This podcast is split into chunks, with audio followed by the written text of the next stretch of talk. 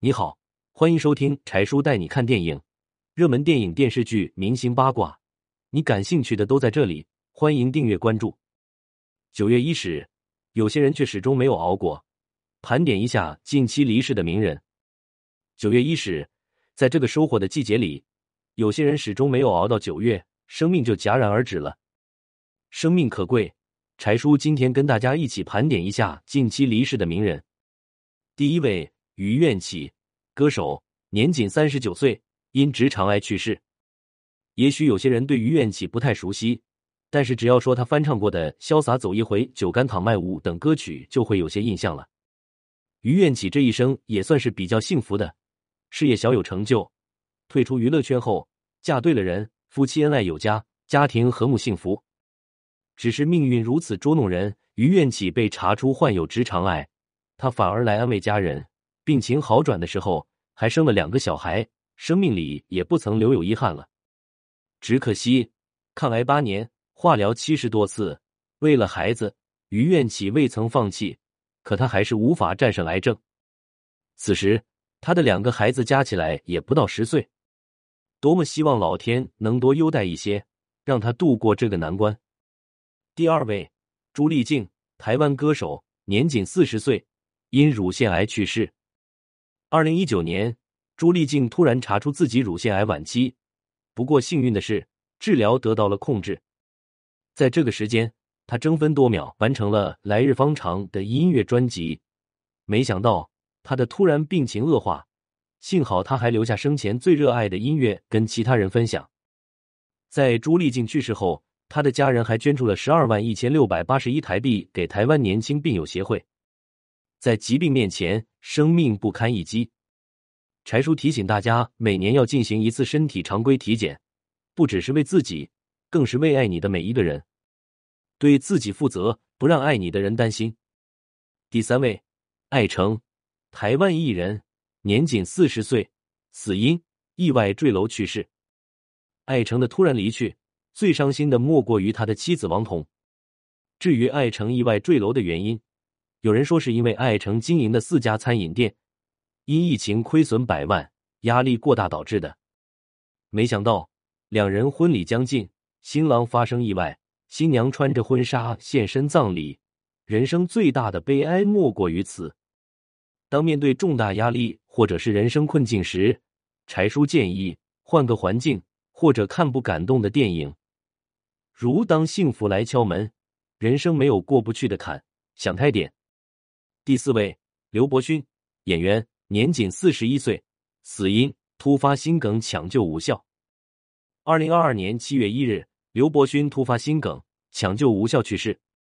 在娱乐圈里，刘伯勋可以说是一位兢兢业业的好演员，可惜他也没有大红。他的作品《女人进城》《女人当官》等也属于可圈可点。刘伯勋的突然离去，让他的好友都很震惊。他的好友王西华悲痛说：“意外来的太突然，这么年轻就不在了，他的儿子还那么小。而更苦的还是了，留下来了幼子和七个月大的孩子，由妻子丁亦菲独自抚养。疾病无常，请珍惜当下。”第五位，张博，音乐人，年仅四十二岁，死因突发心梗。二零二二年八月十四日，张波突发心梗去世，年仅四十二岁。他的女儿才出生不久。作为幕后人，很少有人关注他的信息。张波参加过很多综艺节目，如《我是歌手》《王牌对王牌》《超级女声》的音乐制作。张博为人低调，在圈内的口碑非常好。他还曾经跟李宇春和那英合作。人生无常，在死神面前，谁都无法逃离。但愿张博在另外一个世界里依旧能写自己喜欢的曲子，做自己喜欢的事情。第六位，于家安，香港美术指导，享年六十二岁，安详去世。二零二二年八月三日，于家安在安详中去世。于家安也是一个幕后人，也许有些人并不了解他，但当你看到他操作过的角色后，你就知道他有多厉害了。张国荣、梅艳芳都指定他做造型。林青霞出演的《东方不败》的造型，钟无艳、曼璐、小马哥都是他一手创意打造而成。这些经典形象，至今无人能超越。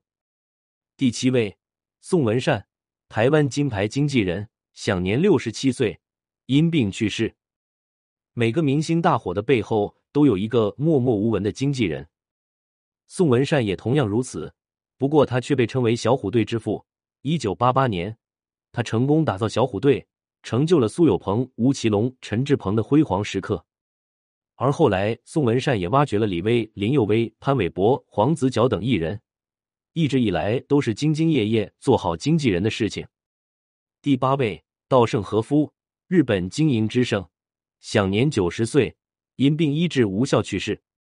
稻盛和夫先生这一生曾创立两家世界五百强企业，他以不道之心传播自己的企业经营哲学，何为正确做人。不过，高盛先生一生也留下了诸多精髓留给后人，他的这一生也算是非常圆满的。第九位，戈尔巴乔夫，晚年演员，享年九十一岁，因病医治无效去世。为什么要写戈尔巴乔夫呢？因为他在退休后竟做起了演员。还是自己演自己，这实在是屈指可数的。从他的人生中，我们可以看到，人生有很多种可能性，不要被自己局限了。柴叔说：“人生无常，短暂一生中，努力奋斗，过自己想要的生活，开心笑对每一天。当面对死亡的时候，我们能无悔这一生。愿逝者安息，一路走好；生者坚强，节哀顺变。往期必看好文。”情深深雨蒙蒙，二十一年演员今昔对比，有三人已离世，杜飞认不出。九零后女演员精心打扮后，敲开导演房门，之后又来到了制片人门前。一九九四年，《长天烽火》刚刚播出，就惨遭下架，只剩下几集，为何？二零零九年，邓超把老戏骨李丁葬礼当影迷见面会，张国立当场让他滚。